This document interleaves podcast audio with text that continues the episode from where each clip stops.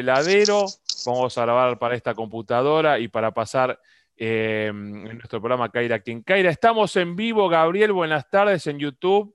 Estamos en YouTube Live, en nuestro canal de entrevista Mario Caira Entrevistas, y ya estaba compartiendo con nuestros seguidores la gacetilla de prensa que nos envió Ladia y, eh, Laia y toda la gente de Afadia, con, con, el tema de los dos sabores. ¿Me contás primero? Primero te saludo, buenas tardes, y después te pregunto. Buenas tardes. Refrágola y Café Felini. ¿Me contás que justo abrí la gacetilla? Lo estamos publicando también en nuestra página web, pero me contás que son esos dos sabores y después hablamos de la semana y del evento puntual, del recital de Coti y todo eso. Bueno, eh, vos querés ir directamente ya como que si quien diría los bifes directos. Con, eh, esta tarde de calor, esta tarde de calor, la semana de veranito y la semana del helado artesanal, vamos a primero al helado el bife puedo dejarlo de lado, pero el helado no. Sí, sí. Bueno, me parece bárbaro. Eso es lo que hace cualquier persona inteligente. Eh, bueno, eh, te voy a contar la historia de, en realidad del Fellini, más que contarte de lo que es, porque esto nace ya desde un trabajo desde el año eh, pasado uno de esos sabores, el de refrágola, eh, porque ese fue el que se presentó dentro de la torta eh, que presentó el equipo argentino en el Mundial de Rimini, de acá ahora en enero del 2020, que pareciese que fue hace 80 años atrás, pero fue hace 10 meses. 10 meses atrás y que en realidad íbamos a hacer allá por inicio de abril toda una presentación oficial y obviamente que quedó todo en la nada.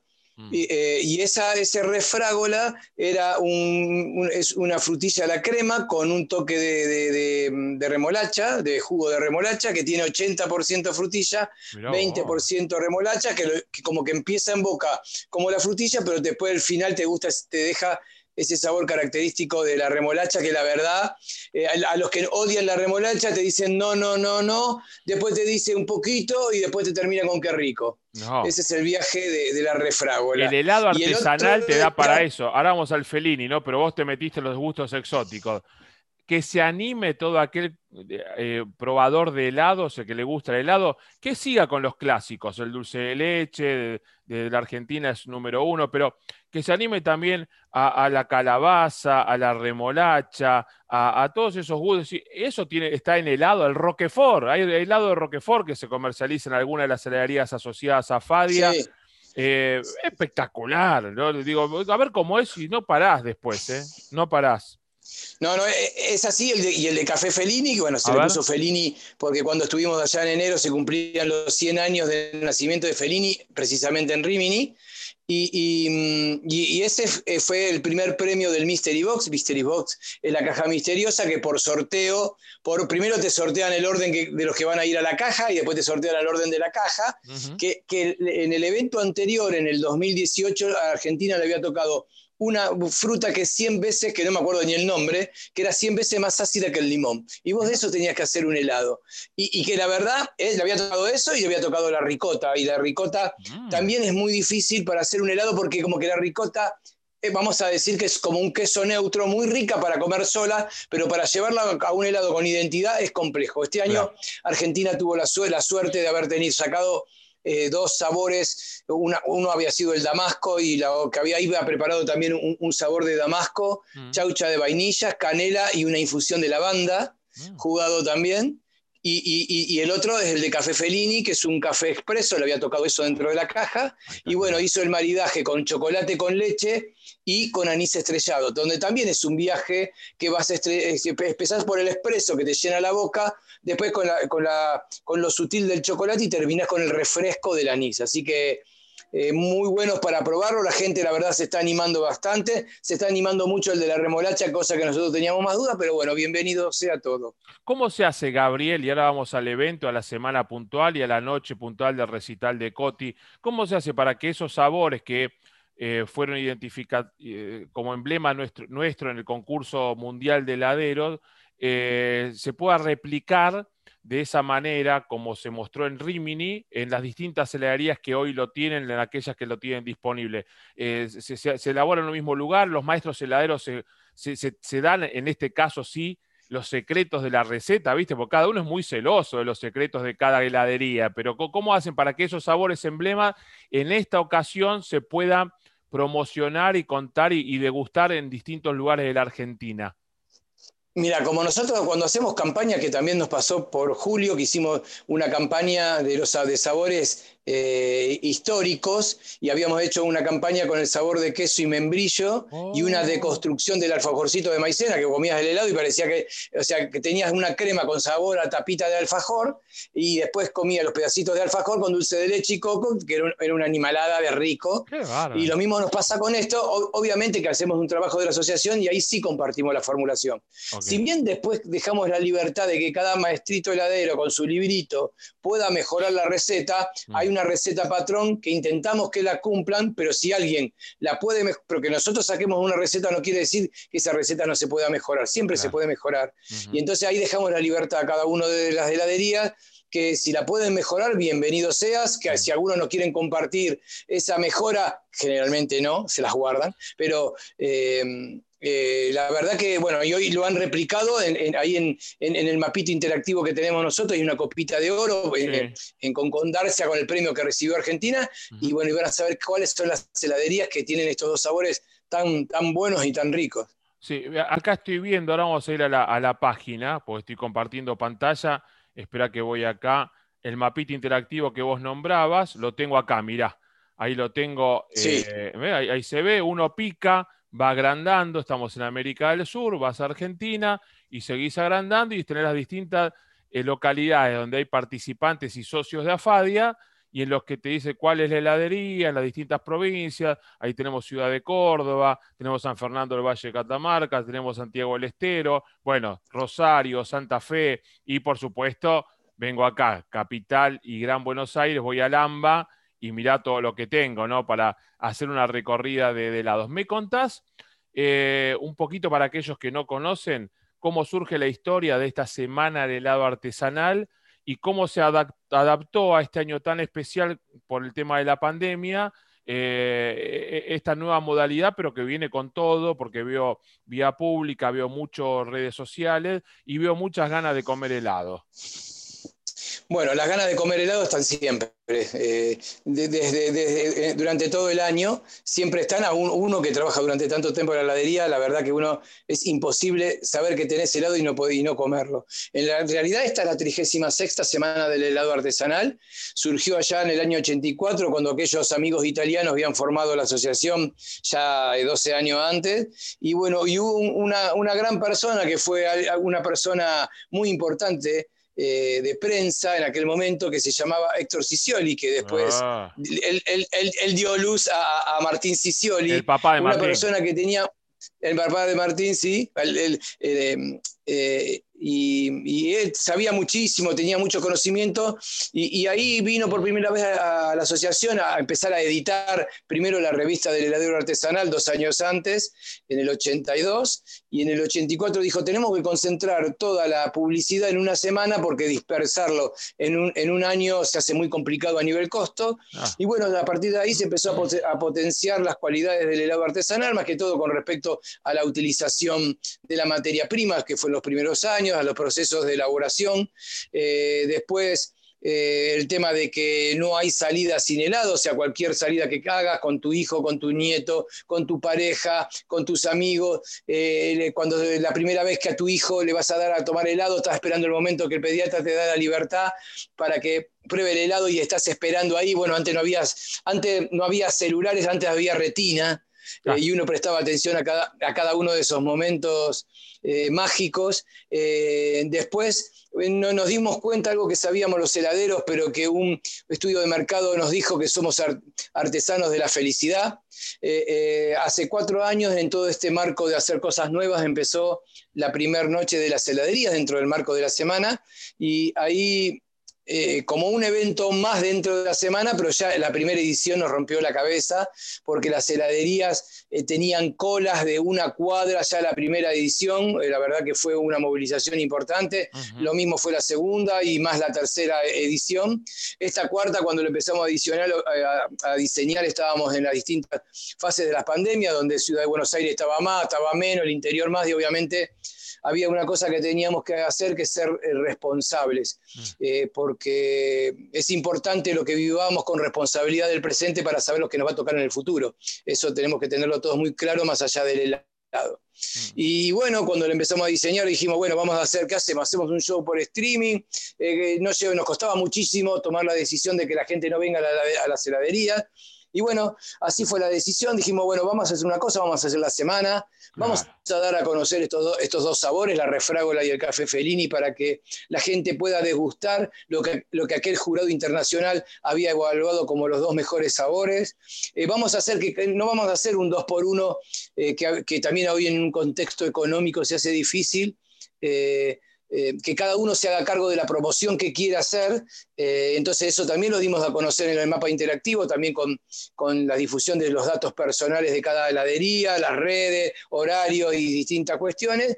Y también dijimos, bueno, pero tenemos que darle algo más a la gente. Y bueno, aquellas personas que desde el lunes hasta el sábado compren un kilo de helado, se van a poder llevar un ticket con un código de seguridad que para poder disfrutar el, sábado que viene, el sábado 28 a las 21 horas, un show exclusivo de Coti, que ya me adelantaron que va a ser espectacular, que no hay que perdérselo, así que eh, los esperamos a todos a disfrutar esta semana, que como decimos nosotros, la semana más feliz de todas las semanas. Mira, la, verdad que es pura, pura dulzura en el mejor sentido, fíjate.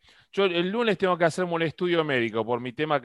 ¿Y qué me recomiendan para el estudio? Helado frutal. Entonces yo puedo, fíjate, no, puedo comer ni verduras, ni, ni este, cereales, ni nada, helado frutal. Y ya estoy viendo los sabores que voy a tener en la heladera con la excusa que desde el viernes no puedo y que es la semana de helado artesanal, ya voy teniendo los cuartitos con distintos sabores. y me lo, dice el médico. Eh, mira, es más, lo tengo por acá. Mira, lo, lo, lo tengo acá directamente. Eh, acá está. Listo. Así nadie de la familia te lo dice. Acá está, acá, dice, acá dice. El médico dice el helado para el estudio es mejor que cualquier otra cosa. Así que vamos con el helado directamente. Gabriel. Eso, se llama, eso se llama, no, son dos cosas, discúlpame Mario. Primero se llama un médico inteligente y segundo, obviamente, más todavía, un paciente inteligente. Doblemente, mira. Doblemente. Yendo al, tema de, lo que fue este año, ¿cómo impactó eh, el tema de la pandemia en, la venta? Sé que muchos se reinventaron, que, la crisis nos lleva a veces a, crear nuevas opciones. ¿Se pudo en el sector heladería artesanal eh, ir cambiando la marea e ir llegando a esta época que ya se está relajando un poco más todo en cuanto a apertura, siempre con el cuidado, los protocolos, eh, en, que no se afecte tanto los puestos de trabajo, los niveles de venta, la facturación? Mirá, desde el principio, bueno, cuando empezó la pandemia, allá por el 19 de marzo, casi te diría que el 95 de las heladerías habían cerrado como una, una manera, digamos, de, ser responsables en ayudar que en 15 días se terminaba todo. Esa es la ilusión que teníamos todos, que si nos controlamos ahora, listo, ya estaba, esto iba a pasar. Eh, lejos estábamos de eso, cuando ya empezaron el fin de marzo, a principios de abril, eh, todos los heladeros artesanales empezamos a charlar entre nosotros y dijimos, che, esto va a dar para largo. Y entonces ah, el helado es un alimento, no dicho obviamente que dicho por nosotros, pero también dicho por el Código Alimentario. Estaba permitido tener las heladerías abiertas en ese, principio, en ese final de marzo hubo muchos scratches a la heladería como diciendo el helado no tiene por qué estar abierto, pero obviamente que el helado es un alimento y, debería estar abierto. Eh, ahí en principios de abril se empezó a abrir, obviamente solamente con, con, el tema del delivery. El helado tiene una ventaja que siempre mantuvo, más allá de que había heladerías que no lo tenían en el formato de delivery, eh, eh, y las que no tenían se tuvieron que reinventar con delivery propio o con alguno, con este tema de alguna de las aplicaciones, que también, esa, también traían aparejado un tema de costos. A, principios de abril empezamos a, trabajar mancomunadamente todas las cámaras gastronómicas, la Asociación de Hoteles, Restaurantes, Café, Confiterías, eh, Comidas Rápidas, eh, Pizzería, Casa de Empanada, marcas y franquicias gastronómicas todos juntos, con montones de eh, reuniones, muchas reuniones con gobierno de la ciudad, eh, que de lo cual también tenemos que estar agradecidos que tanto el jefe de gobierno como el ministro de Desarrollo Económico, como la gente de Buenos Aires eh, eh, Gastronómico y la Agencia Gubernamental de Control, nos escuchó siempre y siempre nos dieron soluciones. y bueno, fuimos trabajando en las distintas etapas para, para, que, bueno, en algún momento se abriera el takeaway, que eso también fue un, un, pasito. Si antes estábamos a los saltitos para poder respirar porque la pileta estaba llena de agua, nos, nos bajaron 5 centímetros del agua para seguir respirando. Había heladerías de barrio que estaban más favorecidas que las heladerías que estaban en, los grandes centros porque la gente no estaba. Bueno, así fuimos pasando a través de la asociación.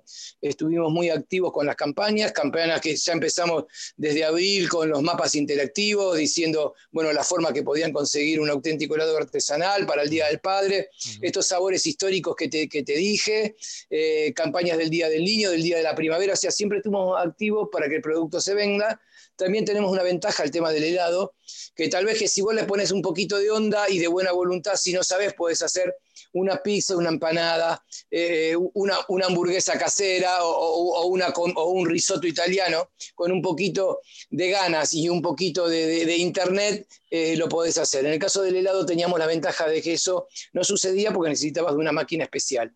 Así que eso también no, nos ayudó. Fuimos pasando por distintas etapas de los, de los volúmenes de venta, eh, que pasamos de un momento de un 10, 12% a, a, a hoy un 60, 70% de nuestra normalidad.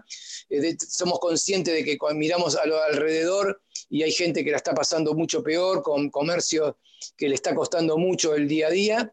Pero bueno, pero estamos y, esperamos un, buen verano, una buena temporada. Sabemos también que la rentabilidad del producto hoy no es la ideal porque nosotros no podemos trasladar todos los aumentos que seguimos recibiendo de materia prima. Pero bien, estamos y como decimos antes, somos artesanos de la felicidad, así que buena onda con todo. Muy bien. Para terminar, Gabriel, acá veo, estamos compartiendo la pantalla, lo que es el ticket especial, que si uno compra un kilo de helado en esta semana, te acredita para el ingreso intransferible eh, y exclusivo al show de Coti. Es esta entrada que estamos viendo el talón que te dan en la heladería, vos después entras al, sitio de Vorterix, ¿no? que es mi amigo este, Pergolini con toda su gente, barra helado, y ahí van las instrucciones para que a las 9 de la noche, el sábado próximo, el sábado 28, veas el show exclusivo de Coti con todos sus hits, todos sus éxitos. Eso sí, tener preparado el helado en tu casa, entras al show de Coti, lo conectás por streaming en tu compu, en tu televisor smart, en el y le das al kilito de helado.